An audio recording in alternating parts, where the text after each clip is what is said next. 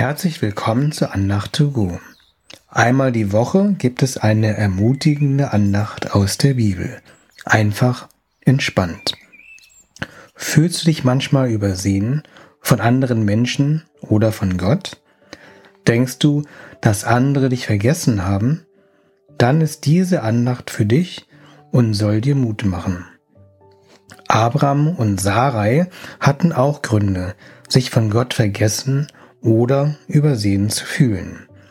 Sie bekamen das Versprechen, viele Nachfahren zu bekommen, so unzählbar wie die Sterne oder die Sandkörner.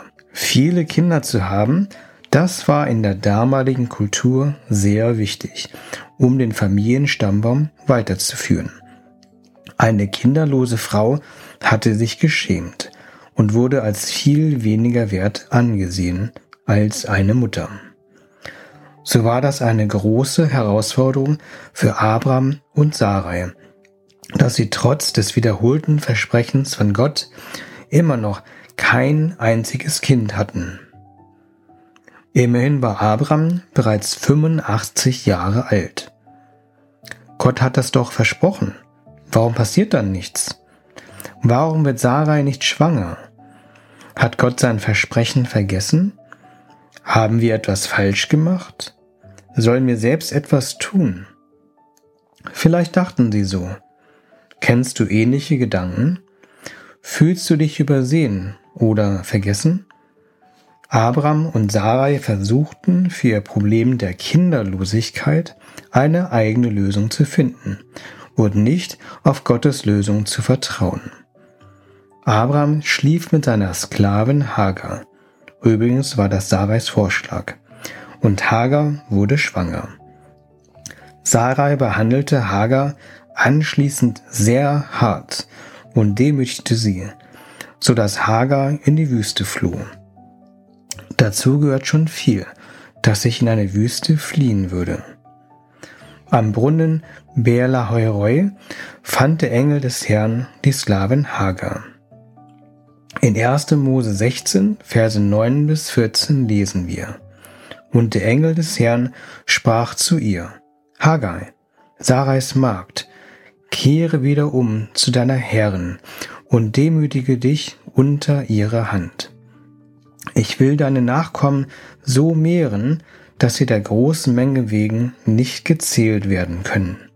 Siehe, du bist schwanger geworden und wirst einen Sohn gebären, dessen Namen sollst du Ismael nennen, denn der Herr hat dein Elend erhört.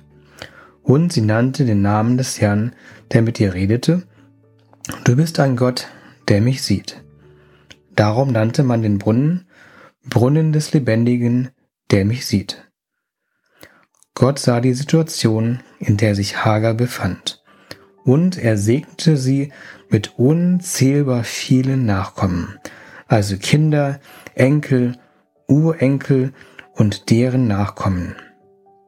Gott ist ein lebendiger Gott, der dich und mich sieht.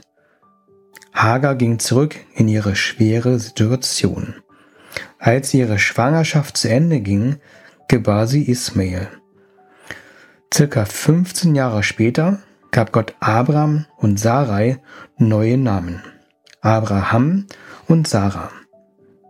In 1. Mose 17, Verse 16 bis 19 sprach Gott zu Abraham, Ich will deine Frau Sarah segnen, und auch von ihr will ich dir einen Sohn geben.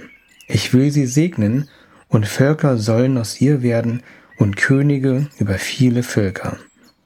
Und Abraham sprach zu Gott, Ach, dass Ismael möchte leben bleiben vor dir.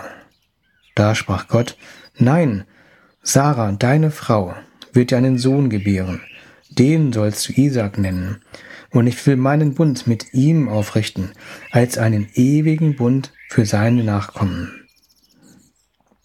Sarai und Abram versuchten, wie wir schon gesagt haben, für ihr Problem der Kinderlosigkeit eine eigene Lösung zu finden und nicht auf Gottes Lösung zu schauen. Sarai und Abram waren Hagar in der Hinsicht ein schlechtes Vorbild im Glauben. Hagar ahmte es nach, eine eigene Lösung finden zu wollen. Als sie schlecht behandelt wurde, während sie mit Ismael schwanger war, floh sie in die Wüste, statt ihre schwere Situation vor Gott zu bringen. Das zweite Mal, als sie in die Wüste floh, weinte sie, statt Gott um Hilfe zu bitten. Na gut, sie war eine Ägypterin und glaubte vielleicht nicht viel an den Gott der Israeliten. Warum floh Hagar wieder in die Wüste?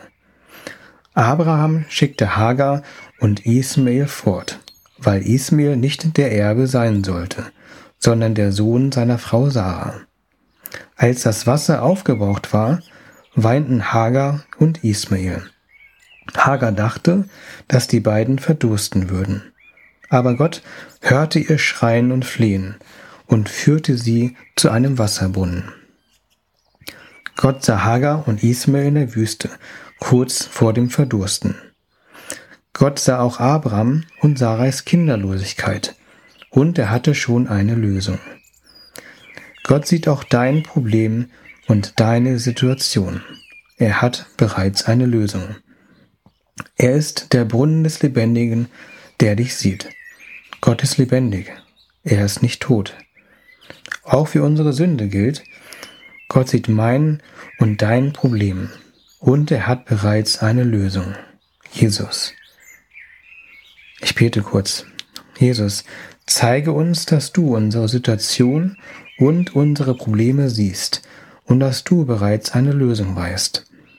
Hilf uns, dir zu vertrauen, dass wir mit unserem Problem oder unserer Situation zu dir kommen und von dir Hilfe erwarten können.